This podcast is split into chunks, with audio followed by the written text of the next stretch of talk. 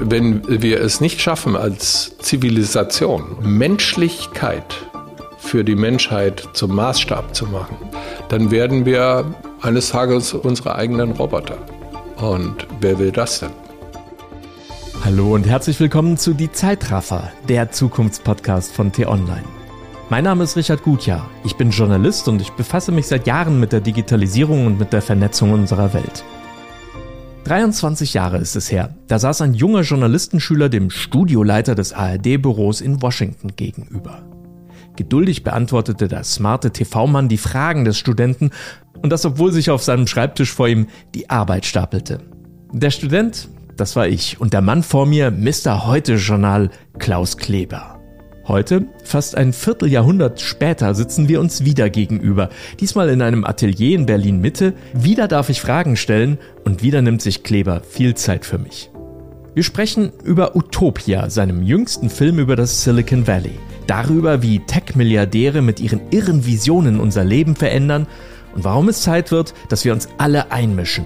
Auch wenn es manchmal schwer ist, Menschen wie Elon Musk oder Mark Zuckerberg zur Rede zu stellen. Wenn ihr Fragen zu diesem Podcast habt, erreicht ihr uns via E-Mail über die Adresse podcasts.t-online.de oder mich direkt auf Twitter oder Instagram unter @gutjahr. Damit genug der Vorrede. Hier ist Klaus Kleber.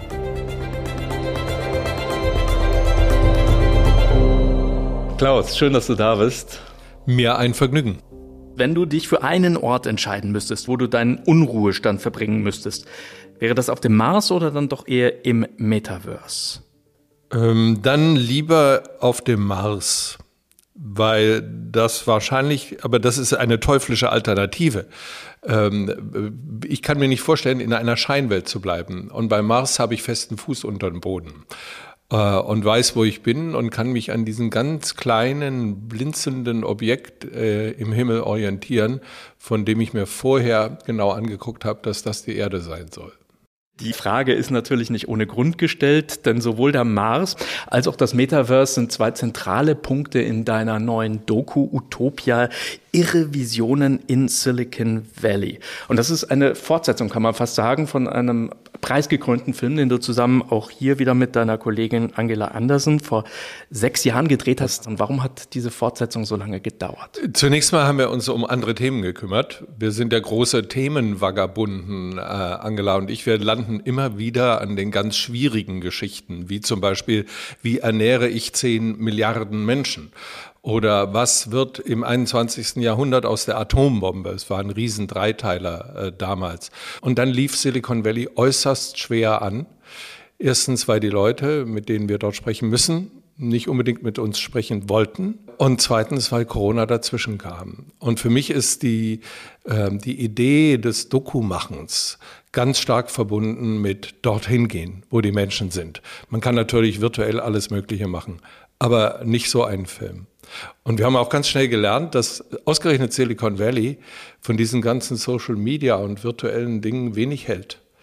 Also die Frage, ob die Tür für dich aufgeht oder nicht, wird in Person im selben Raum entschieden und nicht irgendwie über eine elektronische Verknüpfung. Diese Schnittmenge zur Technik, ist das etwas, was den Juristen und später dann Journalisten Klaus Kleber auch irgendwie sein Leben begleitet hat oder machst du dir im, im, im, im, privaten Leben gar nicht so viel aus Technik? Ich bin Sohn eines Ingenieurs. Mein Vater war Maschinenbauer. Der hat hier in Berlin im Großdynamo-Werk äh, große Kraftwerkausstattungen gebaut als junger Ingenieur für damals, glaube ich, 300 Mark äh, Monatsgehalt ähm, und ist dort geblieben. Aber eigentlich war seine Faszination die Raumfahrt Deswegen passt die Marsfrage ganz wunderbar. Und er ist dann äh, in späteren Jahren über eine Fabrik in Liechtenstein, die Hochvakuumpumpen herstellten, kam er in den Bereich von Raumsimulation, also die Bedingungen des Weltraums auf Erden zu simulieren, um zu testen, ob diese irre teuren Satelliten, die mit noch teureren Raketen in die Umlaufbahn geschossen werden, das überhaupt aushalten da draußen. Die Sonnenbestrahlung auf der einen Seite, das eiskalte Weltall auf der anderen Seite, äh, Vakuum und Schwerelosigkeit. Und äh, das hat ihn fasziniert und er hat in dem Bereich gearbeitet, viel Verbindung mit NASA. Also wenn es einen technikgläubig aufgewachsenen Journalisten gibt, dann äh, melde ich mich. Da bin ich Nummer eins. Hattest du in deiner Jugend vielleicht irgendwie ein Lieblingstechnik-Gadget? Keine Ahnung, Sony Walkman vielleicht damals? Was? Da war ich ja schon ein alter Mann, als der auf dem Markt kam. Also äh, die Gadgets, ich, ich mochte so Sachen wie Rechenschieber und so. Das fand ich ganz toll. Kann heute keiner mehr bedienen. Ne? Mhm. Ähm, äh, sehr lustig, neulich sagte jemand, der das eigentlich wissen musste, habe ich gesagt, Kopfrechnen schmach. Und dann sagte er, da brauche ich einen Rechenschieber. Was er, ähm, er, wollte, er hatte was zu addieren ganz schnell mit Rechenschiebern kann man nicht addieren. Ähm, das funktioniert nicht. Aber das wusste der schon nicht mehr. Das fand ich sehr lustig. Der technische Fortschritt, der geht ja so rasant schnell, als du deine allererste Heute-Journal-Sendung moderiert hast. Das war vor knapp 20 Jahren. Das war eine andere Welt damals, ne? eine Welt der Faxmaschine. Die Handys waren gerade so en vogue gekommen. Aber es waren eigentlich noch Beeper, ne? man hatte genau. da noch kein Handy. Nee. Also ich hatte noch keins. Und du bist gerade aus den USA gekommen. Wenn du dir damals, machen wir mal ein kleines Gedankenexperiment, wenn, ja. wenn man dir damals deinen jetzigen Film Utopia vorgespielt hätte. Ja, ein Blick 20 Jahre in die Zukunft. Wie hätte ein Klaus Kleber auf, auf all den Wahnsinn reagiert? Hm. Also wir steigen ein in den Film mit der Technik, dass man einen Chip in das Gehirn ein, unter die Kopfhaut legt und von dort aus mit wirklich haarfeinen Drähten, für die man gar nicht bohren muss, im Grunde äh, mit dem Innenleben des Gehirns verbunden wird. Das gibt's schon, die existieren. Das ist nicht Science Fiction, die sind schon da äh, und werden auch schon eingesetzt. Ähm, hätte ich das für absolut unmöglich gehalten? Wahrscheinlich nicht. Ne? Das, äh, ich, ich glaube, wenn man mir gesagt hätte, ich kann Videotelefonie praktisch umsonst mit jedem anderen Menschen auf dem Planeten machen und ich bin in der Lage, aus der U-Bahn raus wenn ich das will, äh, einen Beweis für den Satz des Pythagoras oder den genauen Busfahrplan von Bangalore, Indien. Sofort in der Sekunde. Jede der Menschheit zur Verfügung stehende Information, auch wenn ich noch nie Berührung damit hatte, die kann ich mir in einer Tausendstel Sekunde auf die Bildfläche meines Handys. Das hätte ich für unwahrscheinlich gehalten. Diese Chips im Hirn, warum eigentlich nicht? Also da beim EKG und EEG misst man ohnehin elektrische Felder. Warum soll man das nicht mit so einer, warum nicht? Also da stellen sich moralische Fragen. Aber dass es technisch geht, hätte mich wahrscheinlich nicht so umgehauen.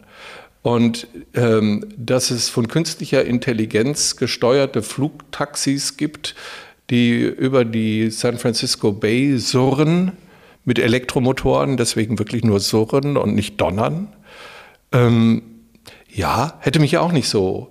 Äh, ich glaube, die, ich glaube, die Geschichte mit der Information, dass wir alles sofort wissen können und alles sofort mit allen teilen können, das, das wäre mir am schwierigsten, schwersten gefallen, mir vorzustellen.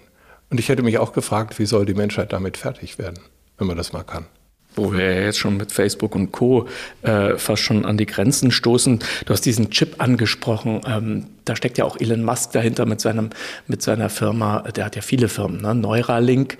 Ähm, würdest du dir so einen Chip einpflanzen lassen? Also direkt mit dem Internet verbunden zu sein und nicht mehr über den Umweg eines Handys gehen zu müssen, wenn du was suchst? Ähm, nein. So, ist meine erste Antwort. Und dann habe ich die Antwort Han Chang äh, gestellt, einen brillanten, jungen, außerordentlich sympathischen äh, kanadischen Ingenieur, äh, sowohl Softwareingenieur als auch Praktiker, praktischer Technikingenieur. Ähm, und der arbeitete bei dieser Firma, bei Elon Musk, verfolgt jetzt eigene Pläne mit einer Chipfabrik im Weltraum. Das werden wir wahrscheinlich auch irgendwann mal hören, dass die fliegt.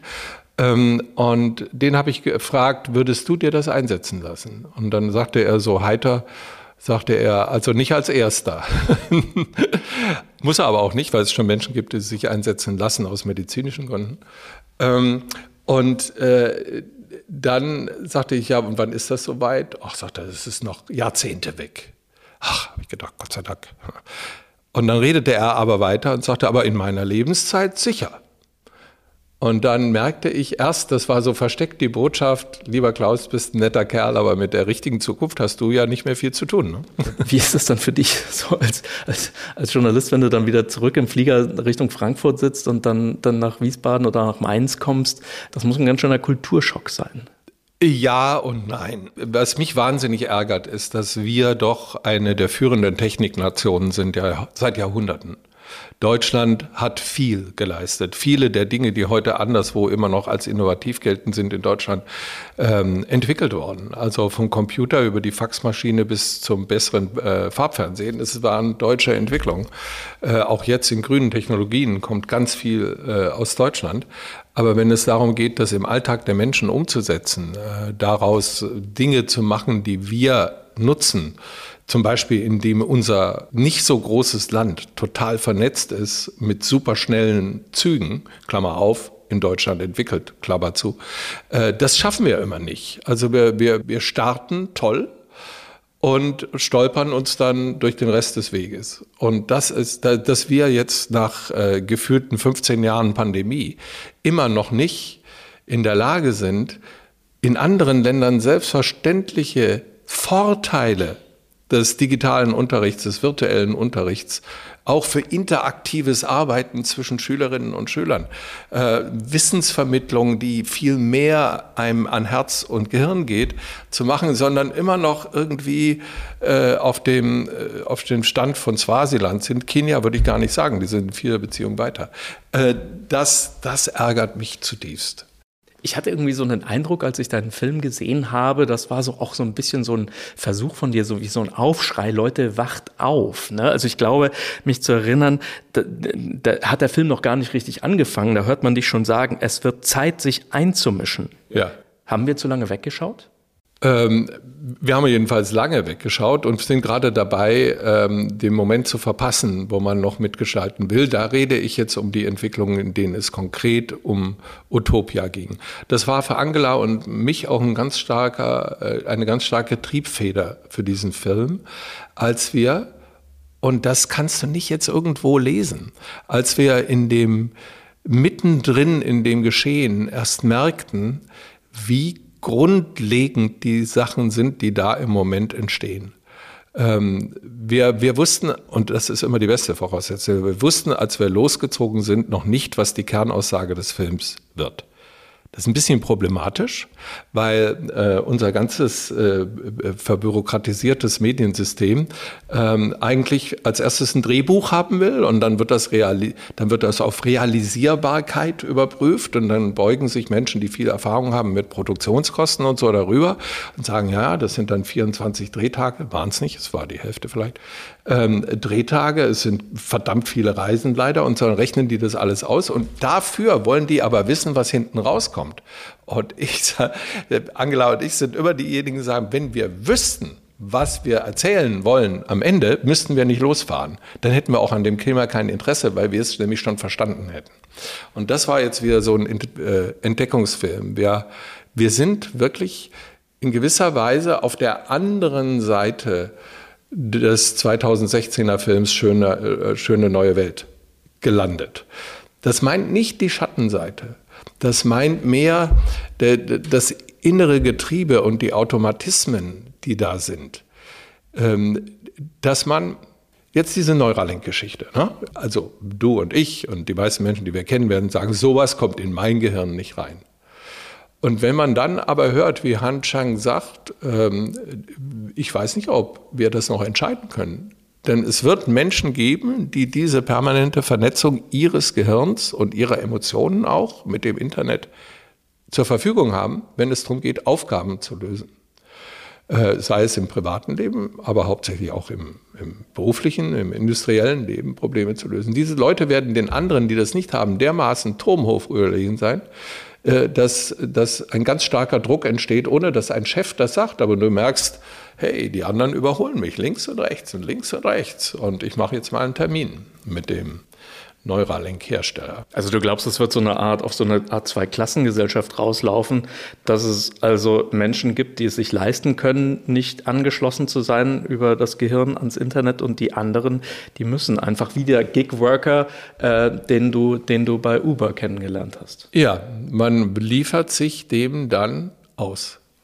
Und wenn wir es nicht schaffen als Zivilisation oder Human Conscience, wie äh, Elon Musk, der diese Dinge übrigens sehr skeptisch sieht ähm, und trotzdem dabei mitmacht, ähm, wenn wir es nicht schaffen, äh, Menschlichkeit für die Menschheit zum Maßstab zu machen, äh, auch für diese Dinge, dann werden wir eines Tages unsere eigenen Roboter. Und wer will das denn? Die, die Stärke, die Kraft eurer Filme äh, liegt ja auch in den Menschen, die ihr da porträtiert, die ihr interviewt, die ihr sprechen könnt. Oh ja. Da ja. habt ihr ähm, verrückte Wissenschaftler, da habt ihr Kritiker auch, wie diesen Jaron äh, Lanier, ne? den ihr da irgendwie unter widrigsten Umständen offenbar irgendwie abgepasst habt. Magst du uns kurz mal mitnehmen, wie organisiert man so ein Interview? Also es sollte ja nicht schwierig sein. Ne? Jaron Lanier ist, ist, ist, ein brillanter Kopf, ist ein Genie, er ist gleichzeitig ein Zausel und ein eigenartiger Guru und gebildeter Mann und ein genialer Ingenieur. Er ist all das. Ähm, und er ist schwierig zu kriegen, äh, obwohl der deutsche Buchmarkt äh, ist in Deutschland zigfacher Bestsellerautor gewesen. Er hat den Friedenspreis des deutschen Buchhandels wegen äh, seines persönlichen Umgangs mit den neuen Medien, äh, auch vor allen Dingen Social Media, äh, gewonnen, ähm, bekommt mit Recht viel Aufmerksamkeit. Und ich hatte noch aus alten Zeiten seine E-Mail-Adresse und schrieb ihn an und er antwortete nicht und antwortete wieder nicht. Und dann ähm, bin ich über den Verlag gegangen und die haben natürlich den Zugang und haben ihn dann gebeten, mit, mit mir zu reden und so weiter. Und dann endlich kam dieser Kontakt per Mails zustande und eine Bedingungsliste für dieses Interview, wie ich sie noch nie erlebt habe. Und zwar rein praktische Bedingungen. Also er verlangte, dass wir höchstens zu zweit kommen. Und wenn wir gefahren kommen, gehört der Fahrer dazu, also nur ein Mensch äh, extra. Ähm, und dass wir das ohne jede Berührung mit ihm, ohne Zwischenrede, ohne irgendwelche Vorschläge, wie er sich anders hinsetzen soll oder so. Und genau 29 Minuten und 59 Sekunden, dann ist das Interview vorbei. Ähm, und dass wir dafür ans andere Ende der Welt fliegen sollen, nämlich zu ihm. Und ähm, dann habe ich so ganz leise, das hing, vieles hing davon mit Corona zusammen. Er hatte offenbar und durchaus mit seiner angegriffenen Gesundheit Angst, äh, Corona zu kriegen. Größtes Verständnis. Und ich habe gesagt, ich hätte einen Vorschlag, wie wir es machen können mit noch besserem Corona-Schutz für Sie. Und äh, für uns wird die Arbeit ein bisschen leichter. Wir, wir bauen das auf in Ihrem Garten. Sie sind gar nicht in der Nähe. Es wird alles desinfiziert. Alle Menschen ziehen sich zurück. Nur ich bin noch da. Ich habe immer die Maske auf. Und so. Und dann schrieb er zurück, es ist entweder nach allen Bedingungen oder gar nicht. Ich bin überrascht, dass ich das noch gefragt werde. Bomb. Also hatte ich dieses Take it or lose it. Ähm, und ich habe geschrieben, okay, your rules, your game. Und was für eine Diva. Ja, ne, komisch. Also irgendwie, und dabei wirkt er gar nicht so dievenhaft, aber er ist, glaube ich, ein äh, schwieriger Mensch im menschlichen Umgang. So. Und dann sind wir dorthin gekommen. Ich habe äh, geklingelt und sagte, Mr. Lanier, Klaus Kleber, German Television. Also die Tür ging auf von seinem sehr bescheidenen Haus ähm, äh, ganz im Süden von Silicon Valley, praktisch am Meer, in so einer kleinen äh, Hispanic geprägten Community. Das ist sein Ferienhaus quasi. Er hat ein schönes Haus in Berkeley auch. Und ähm, die Tür geht auf, kam raus und grunzt so zu meiner Begrüßung und ähm, dann sagte ja, wo sollen wir das jetzt, how to set it up? Und dann sagte er, how about right here? Und er meinte damit diesen Quadratmeter Beton direkt vor seiner Haustür. Also wirklich hier, ein Meter mal ein Meter zwanzig. Und äh, dann sagte ich, well, that will be a bit tight. Ja, sagte er, if you, um, if you don't like it, uh, you can go home. Und schlug die Tür wieder zu und war drin. Also diese erste Unterhaltung, monatelang vorbereitet, 7000 Kilometer geflogen, 12 Sekunden Unterhaltung, Tür zu, vorbei. Und da war Gott sei Dank äh, René Dahme, der Kameramann, der einzige zugelassene zweite Mensch auf der Szene, ähm, war mit seiner großen Erfahrung. Ich habe gesagt, äh, Scheiß, also äh, wer nicht will, der will nicht. Also das hat ja keinen Sinn. Und René sagte, ich glaube, das können wir schon hinkriegen. Ähm, und hat mich also innerhalb von drei Sekunden wieder auf die Erde geholt und sagte, wenn wir jetzt weggehen, haben wir verloren. Das ist klar, wir können es noch mal probieren. Und dann hat er die Kamera aufgesetzt, hat sich irgendwie in so ein Gebüsch reinge, ich hoffe, da waren keine Dornen reingedrückt und die Kamera irgendwie so hin und dann habe ich noch mal geklingelt und dann kam er raus und dann wurde es ein sehr interessantes und auch nicht nur 29 Minuten langes Gespräch. Dann war er plötzlich ganz Vielleicht, weil er seine Bedingungen durchgesetzt hatte. Irgendwie war die Rangordnung geklärt und jetzt konnte man über die Sache reden. Und Gott sei Dank haben wir das durchgehalten, denn dieses, die, die, die, der Insight, dieses Durchdenken dieser Dinge, das zum Beispiel gipfelt in dem Satz, ich hoffe, dass Meta, Facebook praktisch, also Meta, nicht eine bestimmende Kraft des Metaverse werden kann, denn die menschliche Zivilisation, die wir kennen, würde das nicht überleben. Das sind schon, also so eine Aussage bedarf der Begründung. Ne? Und ähm, er sagte, die Art, wie Meta oder Facebook die Kommunikation in seinen Kanälen ähm, gestaltet, fördert, bremst, lenkt, äh, ist allein auf maximalen ähm, Profit von Facebook ausgerichtet. Und das führt zu Aggressionen, zu Verständnislosigkeit, zur Grabenbildung. Und das ist so wichtig geworden, dass tatsächlich das Menschheitsschicksal sich daran entscheiden könnte. Und es wäre nicht das erste Mal in der menschlichen Geschichte, dass wir kulturell und menschlich einen riesen Rückschritt machen. Vielleicht ist jetzt das 21. Jahrhundert so etwas wie ein völlig anderes, aber doch sowas wie ein dunkles Alt Zeitalter, so nennen die Amerikaner äh, das Mittelalter. Also wo vieles, was wir für uns erkämpft und errungen haben, einfach noch wieder verloren geht, bis vielleicht eine spätere Generation es wieder schafft, ans Licht zu kommen, sozusagen.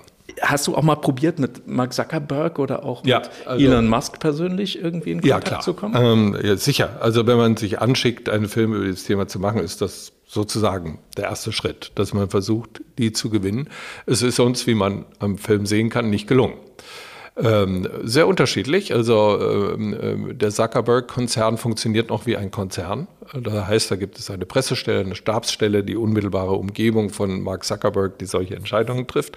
Und da wurde, und wir hatten Kontakt dazu, unsere Anfrage professionell äh, überlegt, durchaus nicht chancenlos, aber am Ende in höflichen Ton abgesagt. So, so kennen wir das, das häufig. Ähm, Elon Musk, von dem ich äh, zwei oder drei private E-Mail-Adressen hatte, äh, von, ich kann also zuverlässig sagen, dass er meine Mails, die auch in, einem, in einer Länge oder Kürze, äh, die für ihn geeignet sind äh, und in der Sprache, die ich denke, ähm, ihn ansprechen kann, äh, unser Darlehen, äh, Anliegen dargelegt. Wir haben gemeinsame Freunde, auf die ich mich berufen konnte, die auch gesagt haben, Elon, guck dir das mal an. Nie eine Antwort, gar nicht. Der hat eigentlich noch nicht mal eine richtige Pressestelle, die dazu da ist, Nein zu sagen. Ähm, das, das ist da gar nicht mehr vorgesehen.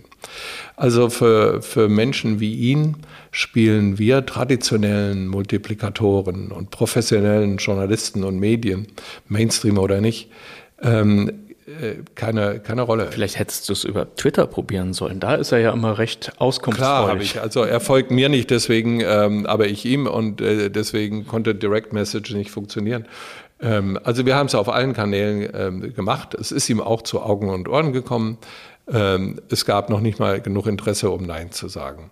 Wahrscheinlich, weil er die Erfahrung gemacht hat, dass ein Nein dann doch wieder eine neue Frage generiert und why bother? Also er braucht das nicht. Was sagt uns das, wenn, ich meine, du bist ja jetzt nicht irgendwer, ne? Du bist so das Nächste, was man so an ja, Walter Cronkite also, hier in Deutschland gehabt also in hat. Du warst der erste. ziemlich nah an nirgendwer. Nein, äh, nein, ja, Moment, Moment. Du hast vier US-Präsidenten interviewt. Die haben sich ja immerhin Zeit für ein Exklusivinterview mit dir genommen.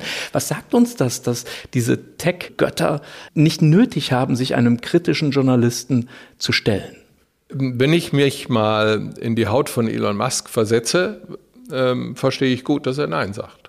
Also wir interviewen ja auch Menschen, die unter Druck stehen. Deutsche Minister, Kanzler, Außenminister anderer Länder und so weiter. Wir sind ständig, und das sind dann häufig Kontroverse, Interviews, auch mit Captains of Industry, also eines meiner ähm, äh, meiner erinnerungswürdigsten Interviews war mit Joe Käser, dem Chef von Siemens, der damals kurz nach der Krim-Invasion ähm, oder Krim-Annexion, muss man sagen, ähm, nach Moskau geflogen ist, um mit Putin Tee zu trinken. Und äh, mein Interview begann mit der Frage, ähm, nachdem wir über Tote und Verletzte auf der Krim berichtet hatten.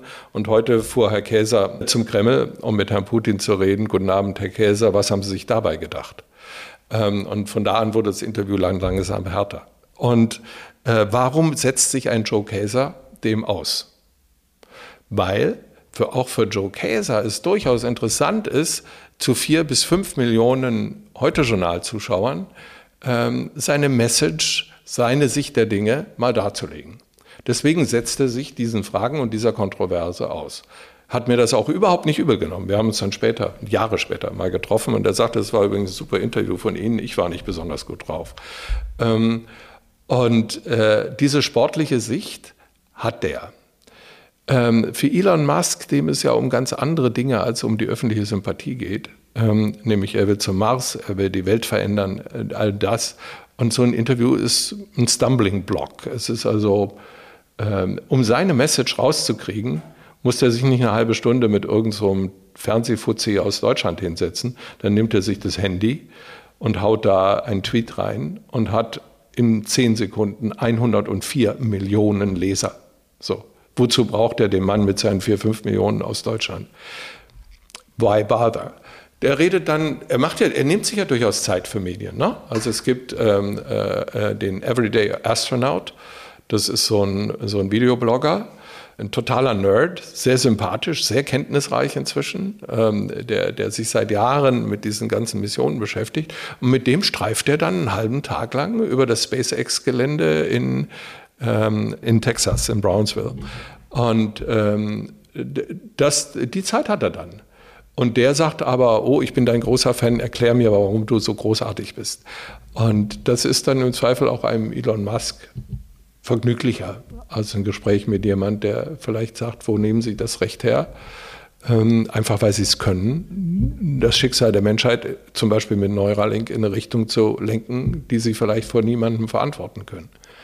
Das ist dann schon ein bisschen weniger vergnüglich. Oder, oder er trifft sich hier in Berlin mit einem Herrn Döpfner vom Axel Springer Verlag, ne, äh, wo man ja auch Mark Zuckerberg empfangen hat, indem man ihm einen Preis überreicht hat. Ich habe mir mal einen Pressetext von 2016 rausgesucht, wo also Mark Zuckerberg hier in Berlin empfangen wurde. Und da lautet es, ähm, wortwörtlich. Mit der in diesem Jahr erstmals verliehenen Auszeichnung werden herausragende Unternehmer aus dem In- und Ausland geehrt, die in besonderer Weise innovativ sind, Märkte schaffen und verändern, die Kultur prägen und Achtung, sich gleichzeitig ihrer gesellschaftlichen Verantwortung stellen. Zitat Ende. Vielleicht solltest du auch mal einen Preis erfinden, du und Angela zusammen, und dann klappt das vielleicht auch mit dem Interview. ja, ich würde den letzten Satz mit dem sich der, der Verantwortung stellen, den, äh, das ist ja auch und verknüpft, ne? Oder sich der Verantwortung wäre vielleicht möglicherweise könnte er das kriegen, aber dass er sich, dass diese beiden Herren ausgerechnet, denn inzwischen bekam ja, äh, ich glaube, es ist derselbe Preis, bekam Elon Musk denselben Preis, der eigentlich auch Döpfner lädt nach Berlin ein und sie müssen kommen Preis heißen könnte ähm, der, der, das ist ja eine zwingende Voraussetzung. Und ich muss allerdings sagen, Mark ähm, Zuckerberg ist eine andere Kategorie als Elon Musk. Ähm, ich würde, oder ich ganz entschieden, ähm, bestreite ich Elon Musk nicht äh, den Vorsatz, die Welt besser zu machen. Das ist eine andere, das sagt auch Jan Lanier, der, der ein großer Kritiker äh, von, von Facebook und schon auch von Musk ist. Er sagt, es gibt einen qualitativen Unterschied zwischen den beiden. Äh, unter anderem den, dass das Geschäftsmodell nicht von Elon Musk nicht auf Gehirnwäsche beruht, wie das von Mark Zuckerberg. Aber auch, also wenn, wenn Elon Musk nichts anderes gemacht hätte, als Tesla zu entwickeln, gehört er schon zu meinen Helden des 21. Jahrhunderts. Die ganz, was wir jetzt erreicht haben in den letzten zehn plus Jahren bei den letzten Klimagipfeln, ähm, wäre politisch nicht möglich gewesen. wenn nicht Tesla bewiesen hätte, dass es gelingt, dieses zentrale fossile Brennstoffe verschleißende äh, Bereich unseres Lebens, nämlich Mobilität, dass das auch ohne fossile Brennstoffe gehen kann. Das hat single-handedly und gegen die versammelten Interessen der Autoindustrie des Planeten, die ihre alten Fabriken abschreiben wollten, ähm, hat Elon Musk durchgesetzt. Und das ist einfach großartig. Und er denkt auch weiter über die ganzen Speichertechnologien, überhaupt grüne Technologien weit darüber hinaus. Ähm, und da ist sein Erbe unschlagbar äh, besser als zum Beispiel das von Mark Zuckerberg.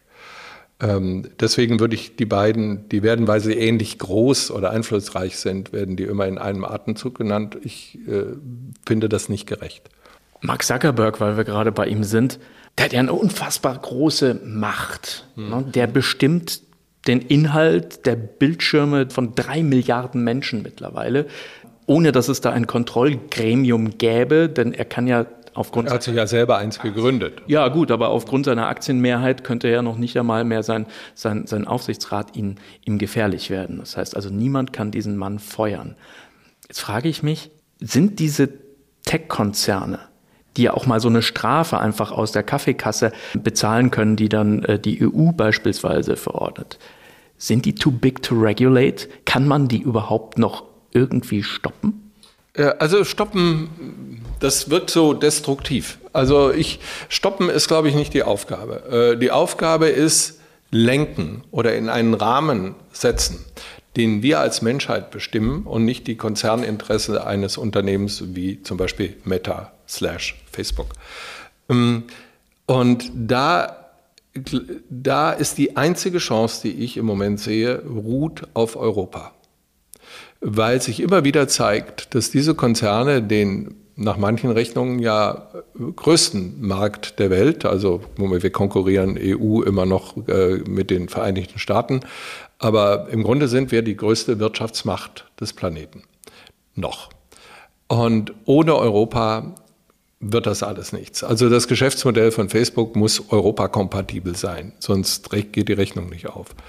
Und das ist, glaube ich, die Chance, die Margarete Vester, die, wie die Amerikaner das so zusammenfassen, Digitalzarin Europas und eine tolle Powerfrau, ähm, die ist da wirklich meine Hoffnung.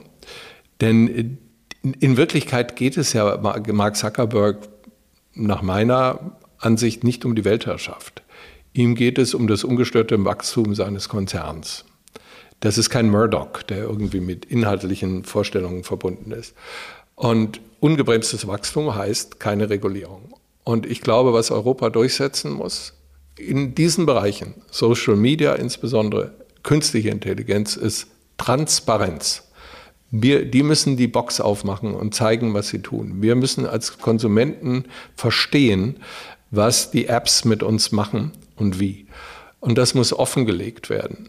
Äh, und es muss den Idealen unseres Menschenbildes, europäischen, westlichen Menschenbildes entsprechen, sonst sind wir nicht dabei. Das muss unsere Haltung sein und die müssen wir gemeinsam durchsetzen. Es ist nicht besonders hilfreich, wenn dann innerhalb der Europäischen Union zum Beispiel die Vorstellungen von Deutschland, Frankreich, Italien und die von Ungarn und Polen auseinandergehen, was Menschenrechte sind was zum Beispiel Freiheit der Medien ist.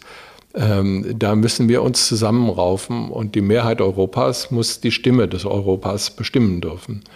Und das ist eine große politische Herausforderung. Äh, und das muss zunächst geklärt werden und unter großem Zeitdruck.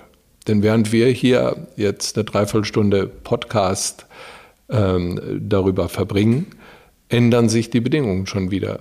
Und nicht in dem Sinn, den wir beide jetzt ansprechen. Welche Rolle haben Journalisten, haben die klassischen Medien in diesem Kräftespiel, die hier auch immer weiter, soll man sagen, auch in prekäre Situationen geraten. Wir haben es eingangs gesehen mit der Musikindustrie, dann äh, hat es die die, die, die Printindustrie erwischt. War das vielleicht auch so ein Grund, warum du damals Nein gesagt hast zu dem Angebot, Chefredakteur vom Spiegel zu werden? Nein, Nein, weil du gesagt hast, die Presse und der Print geht sowieso den Bach runter? Nein, das glaube ich nicht. Also dem Spiegel geht es ja auch gut. Also ähm, das, das war äh, kein Motiv. Äh, ich glaube, dass das, was ich jetzt die letzten 20 Jahre mit einer tollen Redaktion gemeinsam gemacht habe, nämlich den Tag zu kuratieren, das ist so ein blödes Wort dafür, aber äh, aus dem Privileg, das wir haben, dass wir unseren Lebensunterhalt damit verdienen, dass wir uns den ganzen Tag mit den Informationen des Tages und der Zeit beschäftigen dürfen, um uns dann der Aufgabe zu stellen, was ist, wenn man eine halbe Stunde Zeit hat, sich damit zu beschäftigen? Was ist das, was man heute wissen möchte und wissen sollte? So. Das ist eine professionelle Leistung, diese Auswahl. Und die wird immer weniger abgefragt, wenn Leute sagen, ich gucke eigentlich, nee, ich lese keine Zeitungen und auch nicht. Ich höre ein paar Podcasts, coole Podcasts und ähm, ich, ich gucke halt im Netz, was so läuft. So. Dann geht es ja an dieser Funktion von uns, die sagt, also heute jetzt zum 35. Mal auf den Waldbrand im Grunewald zu gucken, bringt nicht so viel wie darauf, was die Demokratie im Moment in Griechenland gerade macht oder was in Italien vielleicht die unerwarteten Folgen äh, des Draghi-Rücktritts für Europa sein könnten oder so. Wir, wir, wir brauchen noch was Originelles anderes, worüber noch nicht so viele sprechen, was aber total interessant und für uns wichtig ist. Diese, diese Tätigkeit, glaube ich, wird wieder an Bedeutung gewinnen, wenn der Rausch dieser ständig auf einen reindonnernden, aus allen Richtungen kommenden Informationen nachgelassen hat und Menschen merken, das ist so ein bisschen ähnlich wie Brotbacken. Ich kann auch in den Supermarkt oder sonst wohin gehen und äh, in den Bioladen und mir Mehl und Wasser und Hefe und Dings kaufen und dann kann ich mir Brot backen. Äh, und dann ist es mein Brot, mein individuelles Brot. Übrigens eine schöne Sache. ich mag das sehr gern. Ähm, aber ähm, es ist keine sinnvolle Nutzung der Zeit ich repariere heute Autos, ich baue Häuser, ich mache Menschen gesund oder helfe sozial Schwachen, ähm, die Hilfen vom Staat zu bekommen, die, die ihnen zustehen. Das ist mein Job. Und in der Zeit machen Leute wie der Richard und der Klaus und die Marietta und die äh, Karin, äh, die machen den Job, ähm, mein Infobrot für den Tag zu backen. Und ich weiß, die machen das gut. Und die mogeln, die mogeln mir da nichts in den Teig. Ich glaube, dass wir dahin zurückkommen werden und die, dieses Vertrauen wieder gewinnen können, wenn wir jetzt eine Zeit lang alles richtig machen. Das lineare Fernsehen, glaubst du, hat eine Zukunft? Es wird immer ein, ein, ein lineares Angebot äh, weitergeben. Das wird nicht mehr die Bedeutung haben, die es jetzt hat. Ähm, und wir müssen unsere Möglichkeiten ähm, die Leistung, die ich gerade besprochen habe, an Mann und Frau bringen, da können wir uns nicht mehr auf die Leute verlassen, die einfach um 20 Uhr pünktlich den Fernseher einschalten. Ich sage so ein bisschen böse, jeden Tag sterben in Deutschland ungefähr 3000 Menschen, die das machen. Fernsehen meinst du? Äh, Fernsehnutzung dieser Art. Ne? Zu sagen, oh Mist, ich habe die Tagesschau verpasst, aber 21.45 heute Journal, da, das, das will ich nicht auch noch verpassen, also das gucke ich mir dann nachher an. Diese Leute gibt es ja immer noch, Gott sei Dank, millionenfach. Äh, und schauen das, aber das ist nicht, wo die Zukunft ruht. Die Zukunft ist bei denen, die gelegentlich in der U-Bahn, äh, kurz zwischendurch in einem Wartezimmer, wo auch immer sich bietet, ähm, sagen, jetzt gucke ich nach einer vernünftigen Informationsquelle. Und da müssen wir bereit sein und attraktiv sein, dass sie jetzt unter den 20 Knöpfen, die sie drücken oder Buttons, die sie drücken könnten, dann einen von denen nehmen, den sie sagen, den kann ich vertrauen. Der hat vielleicht jetzt nicht die sexiest Headline, aber äh, die Zeiten sind nicht so, dass man sich mit sexiest beschäftigt, sondern ich will jetzt endlich mal verstehen, wie der Zusammenhang da ist. Zum Beispiel Russland-Sanktionen, bringen die überhaupt irgendwas? Und das gucke ich halt bei denen nach, wo ich weiß, die wollen mir nicht von vornherein eine bestimmte Richtung vorgeben.